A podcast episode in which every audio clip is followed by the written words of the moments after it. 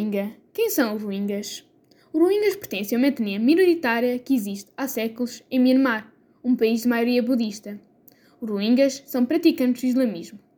Atualmente, mais de um milhão de pessoas da etnia Rohingya vivem no país, nomeadamente no estado de Rakhine, no oeste. Os confrontos entre o grupo Rohingyas e as autoridades são uma constante. Os Rohingyas não são reconhecidos pelo governo de Myanmar, têm direitos como cidadania, movimento e permissão de residência limitados impedindo o progresso social e económico desta etnia. Tem uma linguagem própria que não é reconhecida pelo Estado. Os membros deste grupo étnico são submetidos a execuções, agressões, violência sexual, trabalhos forçados, decisões matrimoniais, empreensões de terras e demolição de suas casas.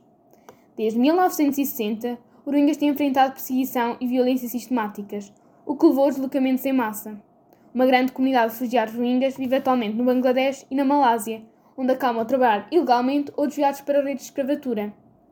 Mas nem tudo é mau. A organização não-governamental Médicos Sem Fronteiras apoia as autoridades de Bangladesh e administra nove instalações sanitárias em Cox's Bazar, além de apoiar a instalação e a manutenção de uma rede de bombas de água. Já em Myanmar, continua a fornecer aos Rohingyas que permanecem no estado de Rakhine cuidados básicos de saúde, apoio à saúde mental e encaminhamentos para cuidados especializados e de emergência. Rohingyas, um povo sem pátria.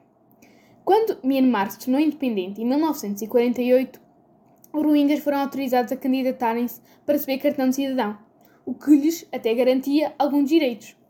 Alguns chegaram mesmo ao Parlamento, mas um golpe de Estado militar, em 1962, fez com que os Rohingyas perdessem este estatuto e fossem considerados estrangeiros e receberam todos um cartão de cidadão específico para estrangeiros.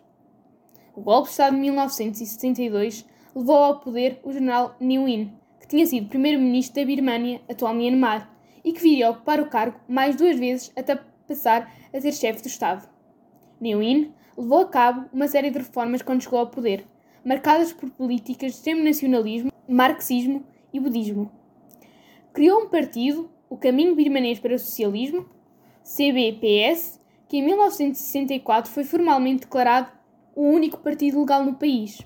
Em 1982, uma nova lei de cidadania foi aprovada no país, reconhecendo legalmente 135 grupos étnicos presentes no país.